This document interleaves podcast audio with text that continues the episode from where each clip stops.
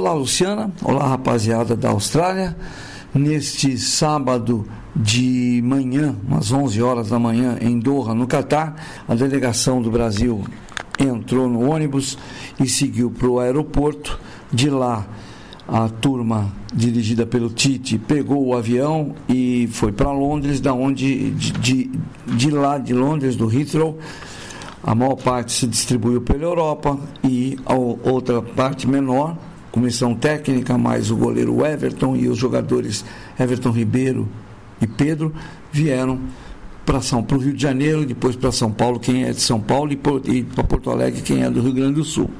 Entre essas pessoas que estão, estavam no ônibus e também no avião, está o presidente da CBF, da Confederação Brasileira de Futebol, o Edinaldo Rodrigues, que tem uma tarefa agora: ir atrás do sucessor do técnico Tite, que encerrou seu ciclo de seis anos à frente da seleção brasileira, depois da eliminação, nessa sexta-feira, nas quartas de final da Copa do Mundo do Catar, para o time da Croácia. Jogo que terminou em 0 a 0 no tempo normal, 1 a 1 na prorrogação, sendo que o Brasil tinha uma vantagem de 1 a 0, foi sofrer alguns nos últimos três minutos. Depois, na cobrança de pênaltis, o Rodrigo perdeu o seu pênalti, bateu o goleiro, pegou o goleiro croata e o Marquinhos, quando chegou na vez dele, chutou a bola na trave e a Croácia então passou nos pênaltis para a semifinal da Copa do Mundo e o Tite, pela segunda vez, é eliminado numa Copa do Mundo nas quartas de final por um time europeu. Foi para a Bélgica em 2018 lá na Rússia e agora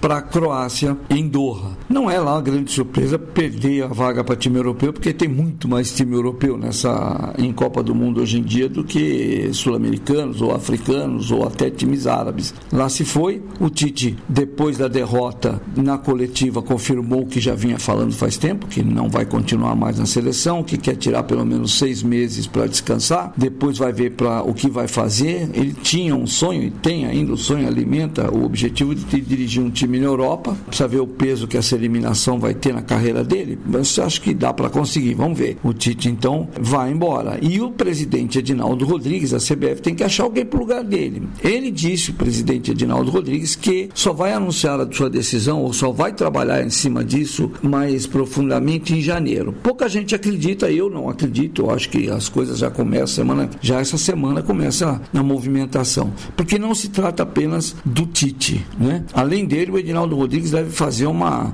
limpa geral no pessoal que trabalhou com o Tite, o coordenador de seleções, o Juninho Paulista, que foi indicado inclusive para esse cargo pelo presidente anterior, o Carlos Caboclo. O Edinaldo, o atual presidente da CBF, não mexeu em nada nessa área de seleção porque estava no caminho de preparação para a Copa do Mundo, não quis parar o negócio e arrumar confusão. Então, muito provavelmente o, o Juninho Paulista deixa de ser coordenador, três auxiliares técnicos, um preparador físico, um fisiologista e dois analistas de desempenho, todos eles devem sair junto com o técnico Tite. Resta saber quem vai para o lugar do treinador. Hoje, no Brasil, se fala entre, entre treinadores brasileiros, os nomes que são citados: Dorival Júnior, que está desempregado e foi campeão da Libertadores da América e da Copa do Brasil pelo Flamengo, este ano. Tem também o Mano Menezes, que está dirigindo o time do Internacional de Porto Alegre e teve seu nome citado, porque possivelmente o substituto do Juninho Paulista vai ser um ex-presidente do Corinthians chamado André Sanches, que quando coordenou as, coordenou as seleções na CBF, ele chamou o Mano Menezes para ser técnico. Então pode ser que seja essa a, se o André Sanches for indicado para voltar à CBF para ser coordenador de seleção, que ele indique o Mano Menezes mas a ver, né? Ainda é muito cedo. Tem um terceiro nome que corre por fora, mas aí esse nome deveria entrar na conta do, da vontade de ser ousado, de criar uma seleção que vai jogar de um jeito completamente diferente de, até da escola brasileira,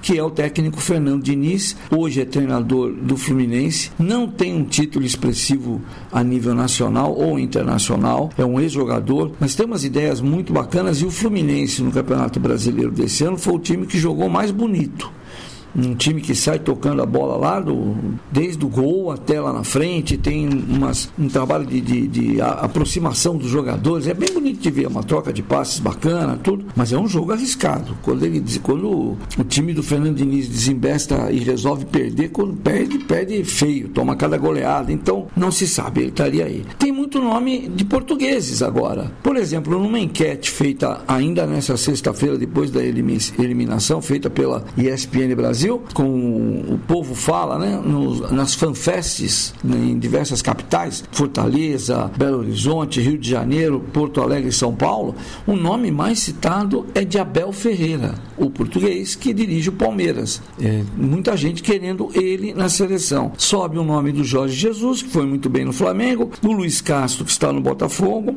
e ainda tem aquele nominho ali embaixo que sobra, que é quase, é quase não, é, eu diria que é impossível, que é o do espanhol Pepe Guardiola, que está no Manchester City hoje em dia, mas já foi um sonho da CBF em, mais de uma ocasião. E uma coisa, o trabalho do Pepe Guardiola, ao exemplo do trabalho do Fernando Diniz, tem um problema. A seleção não é um emprego que você treina todo, todo dia.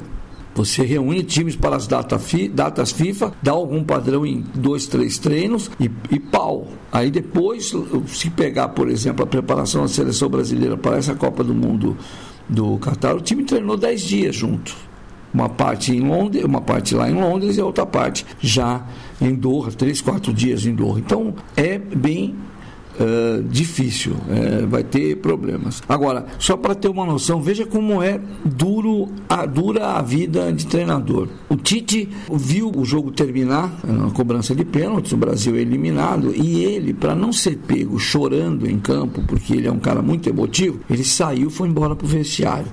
Bom, está levando uma saraivada de tiros, de críticas, porque não ficou no campo para se, solidarizar aos jogadores. E diga-se de passagem, nenhum atleta reclamou dele por causa disso, mas todo mundo disse que a culpa foi dele. Aí começa aquelas culpas assim: por que o Brasil não ganhou? Primeiro, por que, que o Tite não colocou o Neymar para bater logo de cara os pênaltis? Deixou ele como quinto cobrador e aí ele nem precisou bater, porque na quarta cobrança o Brasil já tinha perdido duas e aí ah, não havia mais como empatar com a Croácia, a Croácia passou. Depois, por que colocou o Marquinhos, que no gol da Croácia é, se sentiu culpado porque a bola desvia nele no chute do Petkovic, a bola desvia nele no Marquinhos e mata o goleiro Alisson. E também porque ele teria substituído errado ao tirar o Vinícius Júnior para colocar o Rodrigo e não tirar de cara o Rafinha, colocando o próprio Rodrigo, deixando o Vinícius Júnior. Enfim, tem uma série de, de críticas. Agora vai ser fogo, não vai ter muito jeito. A verdade é, essa é a segunda derrota do Brasil, história em penalidades em Copa do Mundo, a outra foi em 86 para a França. Nas últimas Copas, o Brasil foi eliminado só por times eh, em quartas e final para times europeus. 2006 foi a França, 2010 foi a Holanda, 2014 foi a Alemanha com aquele 7 a 1 já, aí já foi na semifinal, na verdade. E a Bélgica, que foi que eliminou o Brasil em 2018. O Marquinhos, o que eu acabei de contar, que teve esse, eh, esse azar de, de desviar a bola no, no gol de empate da Croácia Croácia, que foi marcado, lembre-se, na prorrogação, depois que o Brasil já estava ganhando por 1 a 0 um golaço do Neymar. E aí o Marquinhos ainda bate o pênalti, chuta na trave. Nesses tempos selvagens da, da internet, das mídias sociais, a esposa do Marquinhos, a Carol Cabrino, passou a receber ameaças no perfil dela numa rede social. É muito chato. O Neymar fez o melhor jogo dele em Copa do Mundo, isso na minha opinião. Marcou um gol muito bonito,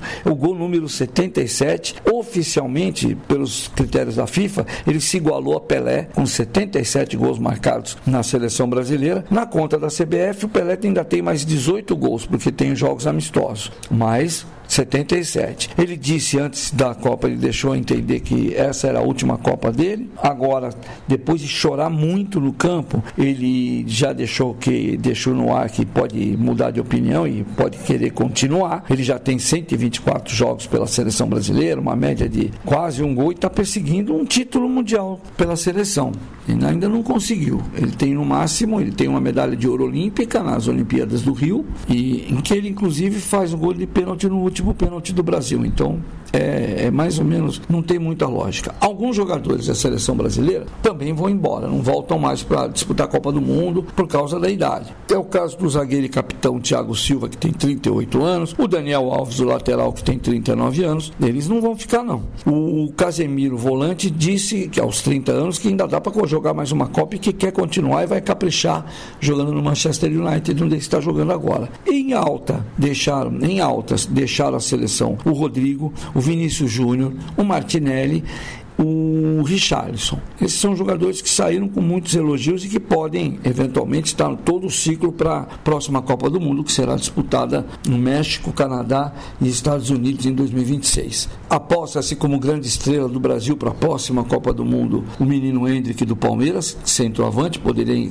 aí brigar pela posição de centroavante com o Richarlison, mas não se sabe, né? Não dá para saber o que vai acontecer com tudo isso. O que se sabe, em março do ano que vem, tem a primeira data FIFA de 2023, a seleção brasileira vai ter que jogar. E o presidente da CBF diz que já quer ter o treinador que vai dirigir a seleção no próximo ciclo, ele já quer ter anunciado o treinador, ele já pode ter o seu primeiro trabalho de preparação da seleção brasileira. E aqui no Brasil, e eu disse isso para vocês, a Copa do Mundo começou sem estar animando demais a torcida, os torcedores brasileiros. Para se ter uma ideia, ontem na FanFest de Belo Horizonte e na FanFest de Porto Alegre, o número de, de pessoas populares vendo o jogo na rua era mínimo, até porque o calor estava infernal. Está uma onda de calor muito brava por aí. Mas enfim, não tinha tanta gente. Tinha bastante gente no Rio de Janeiro, bastante gente em São Paulo e em Fortaleza. Mas agora que estava começando a pegar, não, a pegar fogo, a pegar mais, a ter mais animação, o Brasil foi eliminado. Resta saber para quem que os brasileiros vão torcer agora no resto da Copa. No jogo, e eu arrisco a dizer que o favorito vai ser, o favorito do coração dos brasileiros vai ser o vencedor Portugal ou Marrocos. Quem sair dessa disputa passa a ser uh, o primeiro queridinho. A gente Argentina não. A Argentina é inimigo caseiro aqui da América do Sul, não dá para ficar torcendo muito não, mas tem muita gente que gosta do Messi. E aí, vamos ver. É o que resta, né? Uma seleção que foi eliminada, é isso que vai dar. Bom, semana que vem eu volto com mais notícias. Vai começar agora o futebol brasileiro a funcionar aqui dentro. E o curioso é, nunca se falou tanto em técnico estrangeiro para dirigir o Brasil, o que prova que o futebol brasileiro já não é mais o mesmo. Antigamente isso era proibido pensar. Hoje já se pensa nisso, porque a qualidade caiu muito. Tempos que tempos difíceis. Vamos ver. Bom, de São Paulo para a SBS, Luciano Borges.